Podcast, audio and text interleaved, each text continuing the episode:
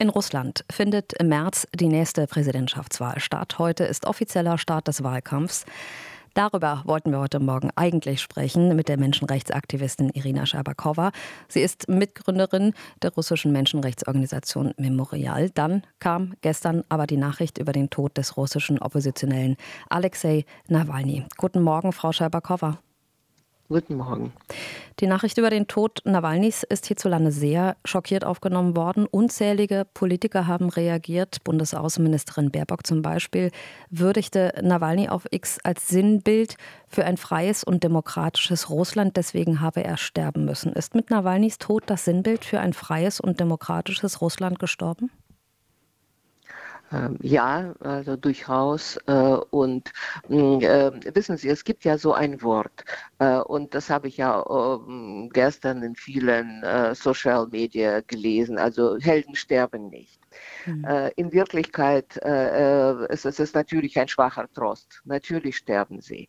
Aber Nawalny hat auch mit seinem Tod, das war eine absolut eine, die stärkste politische Geste die man eigentlich, äh, die man eigentlich machen konnte. Und äh, sogar, wie gesagt, sogar, sogar mit seinem, sogar mit seinem Tod. Also das ist und ähm, ähm, er ist äh, es war ja auch sowieso klar, dass er in die Geschichte eingeht, äh, mindestens sobald er nach äh, Russland zurückgekehrt hat. und jetzt ist es absolut klar, er ist wirklich ein Sinnbild von dem Menschen, der wirklich, ähm, wie soll man sagen, der äh, wirklich äh, absolut ähm, ähm, äh, es beweisen kann, dass er für seine Sache auch bereit ist zu sterben. Nawalny als Märtyrer, sagen Sie? Ja, äh, obwohl er äh, überhaupt alles gemacht hat, sogar im Gefängnis, damit es nicht so aussieht und damit es überhaupt nicht als eine äh, Märtyrerfigur äh, aussieht. Denn er war immer, der hat immer Witze gemacht. Er war ja gestern eingeschaltet äh, für die äh, Kriegsverhandlung ähm, aus, der, aus einer Strafkolonie und er hat Witze gemacht mhm. über Richter und Richterin. Und das war jedes äh, abgemagert, so wie es war. Und das war jedes Mal.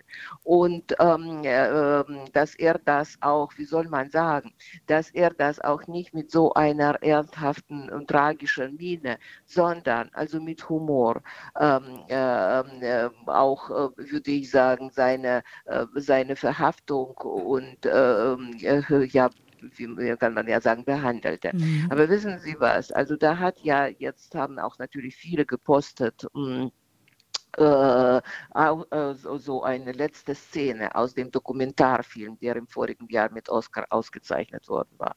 Und in dieser letzten, in dieser Szene auf die Frage, ähm, und wenn äh, und wenn er stirbt und wenn äh, Putin ihn wirklich dann, an, also wenn er äh, also sterben muss und ihn äh, ermordet wird, was ist eigentlich seine Botschaft? Und er sagt dann, ähm, gib nicht auf, gib nicht auf und habt keine Angst. Und ich glaube, das war seine, also das war wirklich seine Botschaft. Also habt keine Angst. Was bedeutet denn jetzt sein Tod für die Opposition in Russland? Die gilt ja auch als zerschlagen. Einige Oppositionelle sagen, ähm, entweder man verlässt Russland, geht ins Exil oder eben ins Gefängnis wie Nawalny. Was bedeutet jetzt der Tod Nawalnys für die Opposition? Na gut, die waren nie äh, irgendwie homogen, mhm. natürlich, diese Opposition. Äh, aber äh, und es gab auch verschiedene Meinungen und Streitereien. Ja, das ist äh, das ist klar und das ist sozusagen selbstverständlich. Das ist natürlich ein unglaublicher Verlust.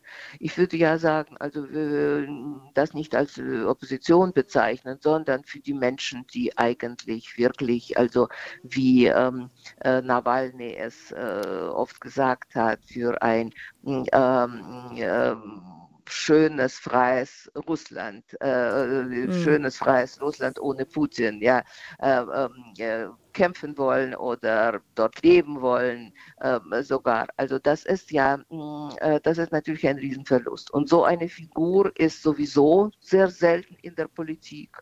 Und es gibt ja absolut keinen Ersatz, äh, was Charisma anbetrifft und Stärke. Das ist absolut klar, obwohl, wie man sagt, also sind ja auch einige Menschen, die äh, sehr mutig wie äh, Ilya Yashin mhm. oder Wladimir Karamurza auch ins Gefängnis gegangen, äh, ins Gefängnis gegangen sind und diesen Weg, diesen Weg gegangen sind, auch Symbole wert. Mhm. Aber äh, aber es ist ja so, also es ist natürlich, äh, natürlich ein Riesenverlust. Aber ähm, ähm, wie gesagt, ähm, äh, Sinnbild und Symbole sind auch sehr, sehr wichtig. Frau Scheiberkova, die Nachricht über Nawalnys Tod war und ist ja auch Thema bei der Münchner Sicherheitskonferenz, dort, wo auch darüber gesprochen wird, wie es eben mit dem Ukraine-Krieg weitergehen soll. Glauben Sie, der Tod Nawalnys könnte da den Verlauf der Sicherheitskonferenz irgendwie beeinflussen?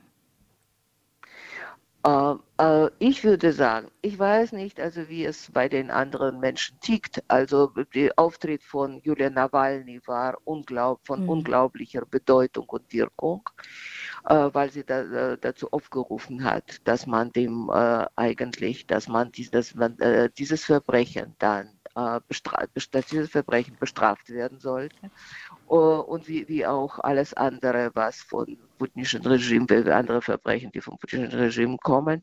Und ich glaube, das ist dann nochmal ein Beweis, also gegen diejenigen, die glauben. Also man kann zu irgendwelchen Friedensverhandlungen kommen, also mit dem Putin und so, und das wird vielleicht wieder so, wie es war. Nein, das wird es nicht, nicht. Und das muss man immer im Kopf haben. Also wenn man diese Friedensverhandlungen irgendwie beschwört jetzt, mit wem man das verhandelt mit, also eigentlich mit einem mörderischen Regime. Hm. Irina Schabakowa sagt das, eine der bekanntesten russischen Menschenrechtsaktivistinnen. Vielen Dank für Ihre Zeit, Frau Schabakowa. Ich bedanke mich. RBB 24 Inforadio vom Rundfunk Berlin-Brandenburg.